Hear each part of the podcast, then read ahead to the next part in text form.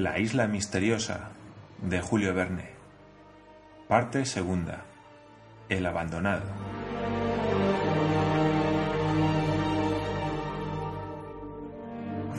Capítulo 7. Puentes sobre el río y animales de tiro. Los colonos de la isla Lincoln habían reconquistado su domicilio sin haber abierto el antiguo conducto, lo cual les ahorró trabajos de albañilería. Fue para ellos una verdadera dicha que en el momento en que se disponían a realizar su proyecto, la bandada de monos hubiese cogido un miedo tan repentino como inexplicable que la había arrojado del palacio de granito. Aquellos animales habían presentido el asalto que se les iba a dar por otro conducto. Era la única manera de interpretar su movimiento de retirada. Durante las últimas horas de aquel día, los cadáveres de los monos fueron trasladados al bosque y enterrados allí. Después, los colonos se ocuparon en reparar el desorden causado por los intrusos. Desorden y no deterioro, porque si habían desordenado los muebles de los cuartos, al menos nada habían roto. Nab encendió sus hornillos y las reservas de la despensa suministraron una comida sustanciosa, a la cual todos hicieron gran honor. Jup no fue olvidado y comió con apetito piñones y raíces de rizomas, pues recibió una provisión abundante. Pencroff le había desatado los brazos, pero juzgó conveniente dejarle las ligaduras de las piernas hasta que pudiera contarse con su resignación. Antes de acostarse, Ciro Smith y sus compañeros, sentados alrededor de la mesa, discutieron algunos proyectos cuya ejecución era urgente. Los más importantes y de mayor urgencia eran el tendido de un puente sobre el río de la Merced, para poner la parte meridional de la isla en comunicación con el Palacio de Granito. Después, el establecimiento de una dehesa o campo destinado a los muflones y otros animales de lana que convenía capturar. Como se ve, estos dos proyectos tendían a resolver la cuestión de los vestidos, que era entonces la más seria. El puente facilitaría la traslación del globo, que suministraría lienzo, y el prado debía contener los animales cuya lana proporcionaría los vestidos de invierno.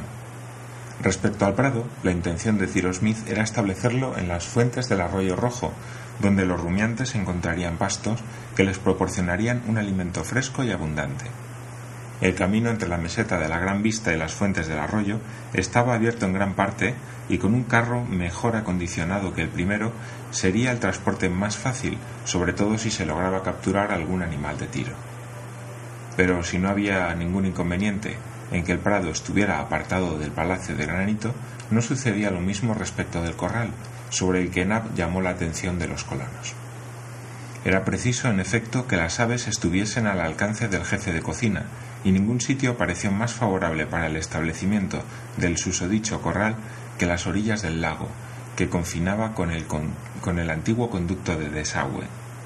Las aves acuáticas se habituarían lo mismo que las demás, y la pareja de tinamúes cazada en la última excursión, serviría para un primer ensayo de domesticación. Al día siguiente, 3 de noviembre, comenzaron las obras para la construcción del puente, en cuya importante tarea se emplearon todos los brazos. Los colonos, transformados en carpinteros y llevando sobre los hombros sierras, hachas, escoplos y martillos, bajaron a la playa. Pencroff hizo una reflexión. ¿Y si durante nuestra ausencia le vinieran ganas a Maese Jup de retirar esa escalera que con tanta cortesía nos envió ayer? Sujetémosla por su extremo inferior, contestó Cyrus Smith. Hicieron esto por medio de dos pilotes derechos sólidamente hundidos en la arena, y después los colonos subieron por la orilla izquierda del Merced y llegaron al recodo formado por el río. Se detuvieron para examinar el sitio donde debía echarse el puente y convinieron que allí era el mejor. En efecto, desde aquel punto al puerto del Globo, descubierto el día antes en la costa meridional, no había más que unas tres millas y media y sería fácil abrir entre uno y otro, otro punto un camino por donde pudieran pasar carros que harían las comunicaciones más fáciles entre el Palacio de Granito y el sur de la isla. Ciro Smith comunicó a sus compañeros el proyecto que meditaba hacía algún tiempo y que era muy ventajoso y fácil de ejecutar. Se trataba de aislar completamente la meseta de la Gran Vista para ponerla al abrigo de todo ataque de cuadrúmanos y de cuadrúpedos. De esta manera el palacio de granito, las chimeneas, el corral y toda la parte superior de la meseta destinada a la siembra de grano quedarían protegidos contra las depredaciones de los animales. Nada era más fácil de ejecutar que este proyecto, y he aquí cómo pensaba el ingeniero llevarlo a cabo. La meseta estaba defendida en sus tres lados por tres corrientes de agua, artificiales o naturales. Al noroeste, por la orilla del lago Grant, desde el ángulo del conducto antiguo de desagüe hasta el corte hecho en la orilla este del lago para dejar salir las aguas. Al norte, desde esta sangría hasta el mar, por la nueva corriente de agua que se había abierto en el lecho, en la meseta y en la playa, en la pared anterior y en la posterior de la cascada. Bastaba ahondar este lecho de la corriente para hacer el paso impracticable a los animales. En la parte este, por el mar mismo, desde la desembocadura de dicho arroyo hasta el río de la Merced.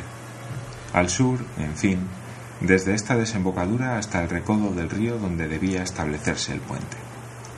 Quedaba, pues, la parte occidental de la meseta comprendida entre el recodo y el ángulo sur del lago, en una distancia menor de una milla, que estaba abierta a toda invasión pero nada más fácil que abrir un foso ancho y profundo, que podría llenarse con las aguas del lago y cuyo sobrante fuera a desaguar por una segunda cascada al lecho del río de la Merced.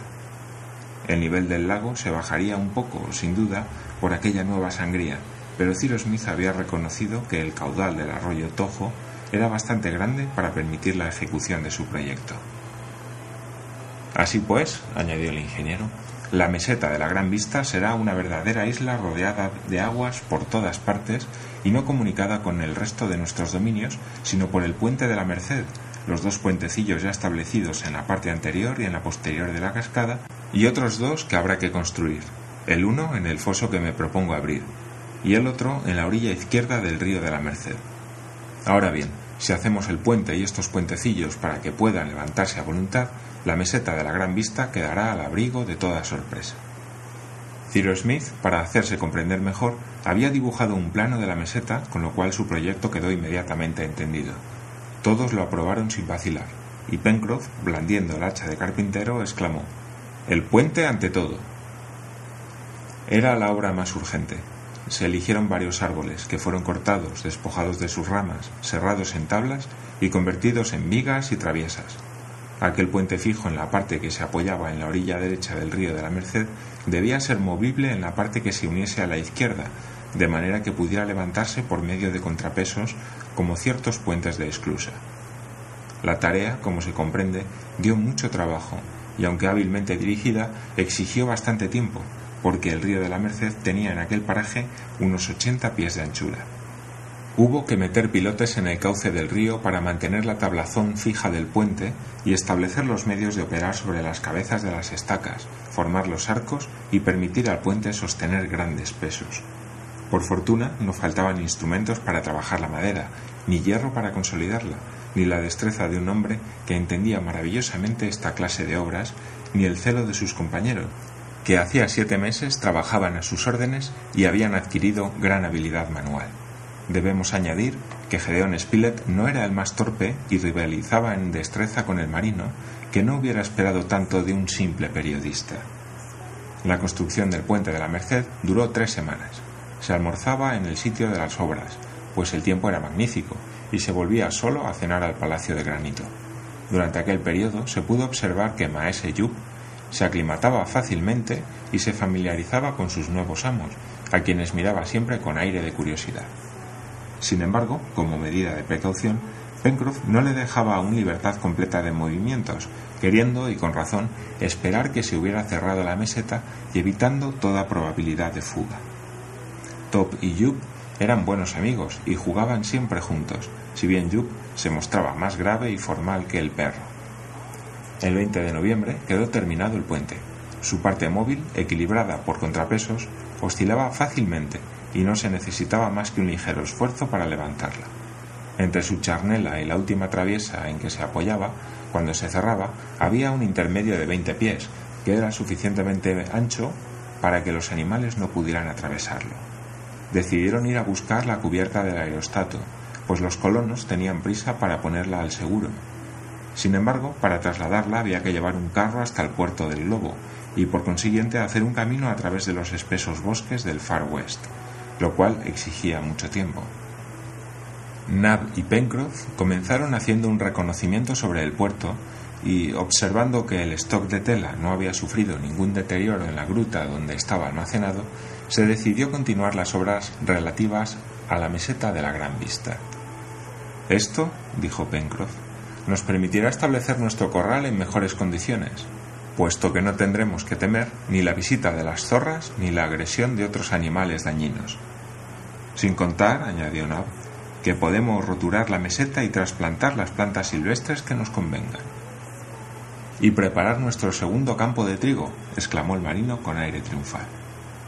En efecto, el primer campo de trigo, sembrado con un solo grano, había prosperado admirablemente, gracias a los cuidados de Pencroff, y producido las diez espigas anunciadas por el ingeniero, cada espiga con ochenta granos.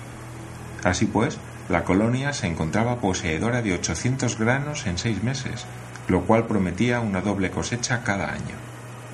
Aquellos ochocientos granos, menos cincuenta que se reservaron por prudencia, debían ser sembrados en un nuevo campo y con no menos cuidado que el grano único. Prepararon la sementera y la rodearon de una empalizada alta y aguda que los cuadrúpedos difícilmente hubieran franqueado. En cuanto a los pájaros, se pusieron maniquíes espantosos y petardos chillones debidos a la imaginación fantástica de Pencroff que bastaron para ahuyentarlos. Depositados los 750 granos en pequeños surcos bien regulares, la naturaleza debía hacerlo además. El 21 de noviembre, Cyrus Smith comenzó a trazar el foso que debía cerrar la meseta por el oeste, desde el ángulo sur del lago Grant hasta el recodo de la Merced. Había dos o tres pies de tierra vegetal y por debajo estaba el granito.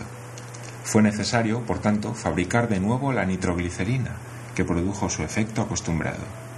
En menos de quince días se abrió en, el duro suelo de la meseta un foso de doce pies de ancho y seis de profundidad.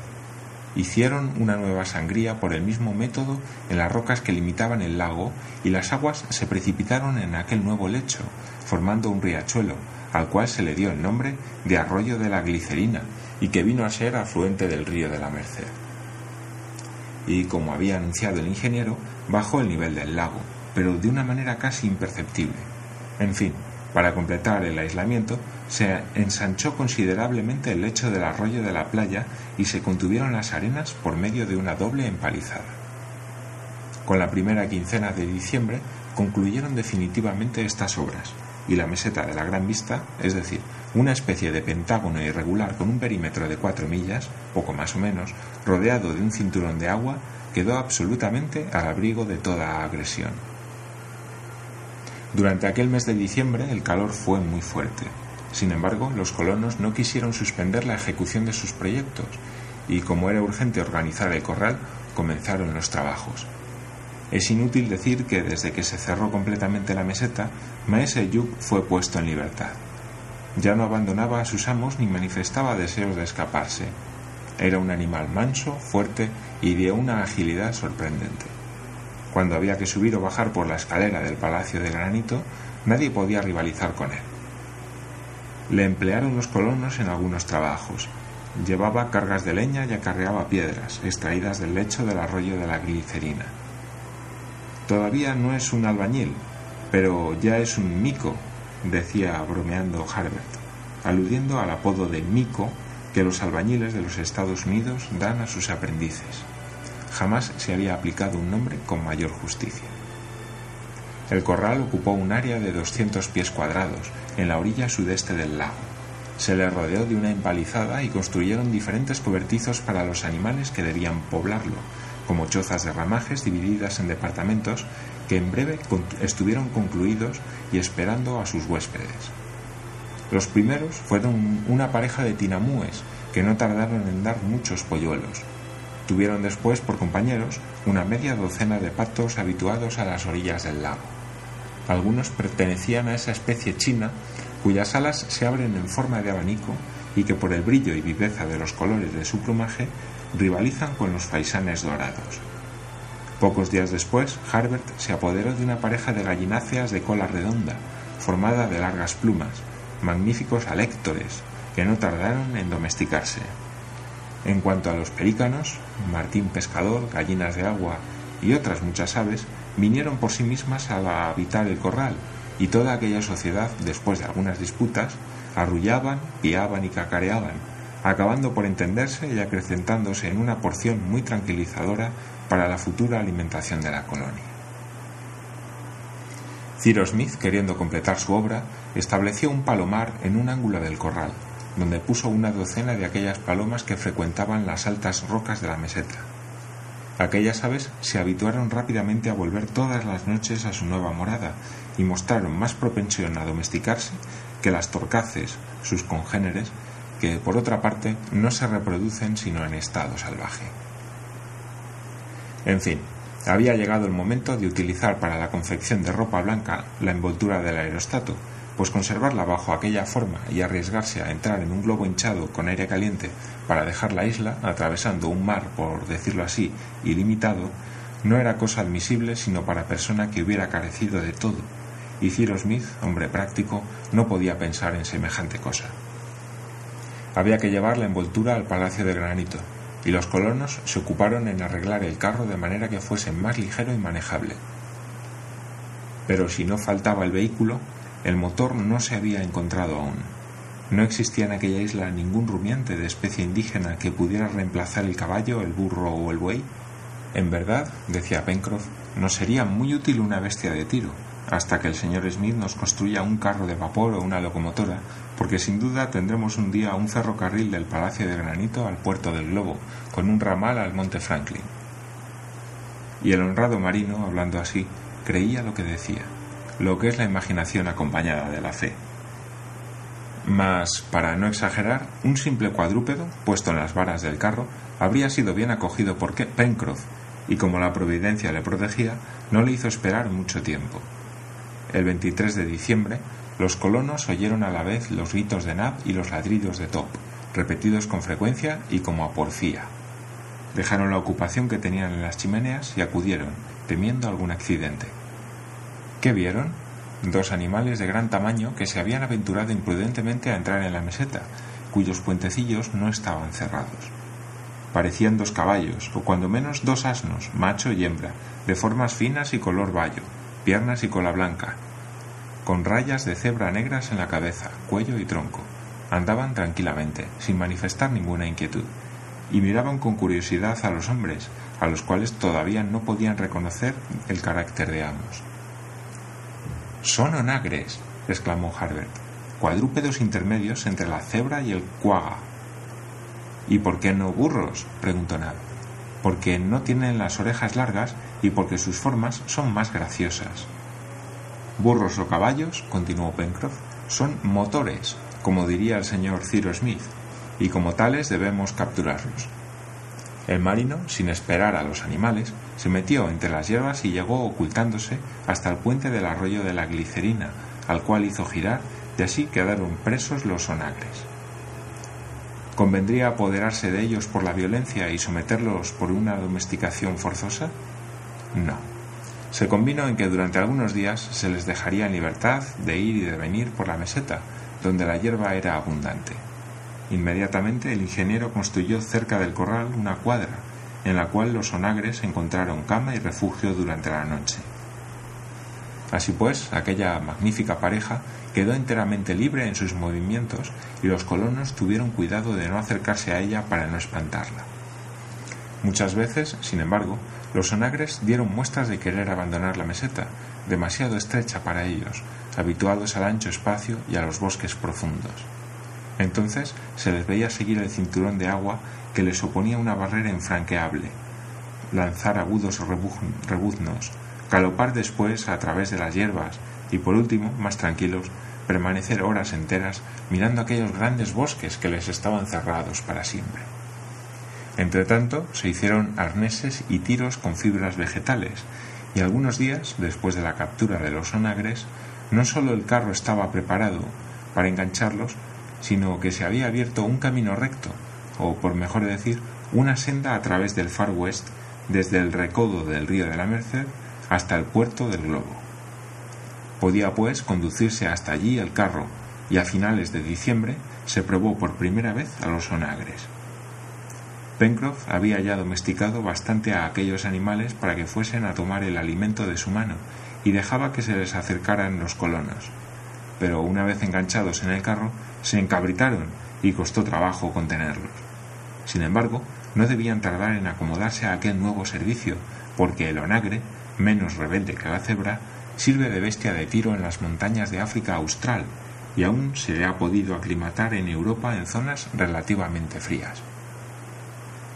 Aquel día toda la colonia, a excepción de Pencroff, que guiaba sus bestias, subió en el carro y tomó el camino del puerto del globo. Ya se comprenderá que el traqueteo fue grande e incómodo en aquel camino apenas abierto, pero el vehículo llegó sin dificultad y el mismo día se pusieron a acarrear la cubierta y los diversos aparatos del aerostato.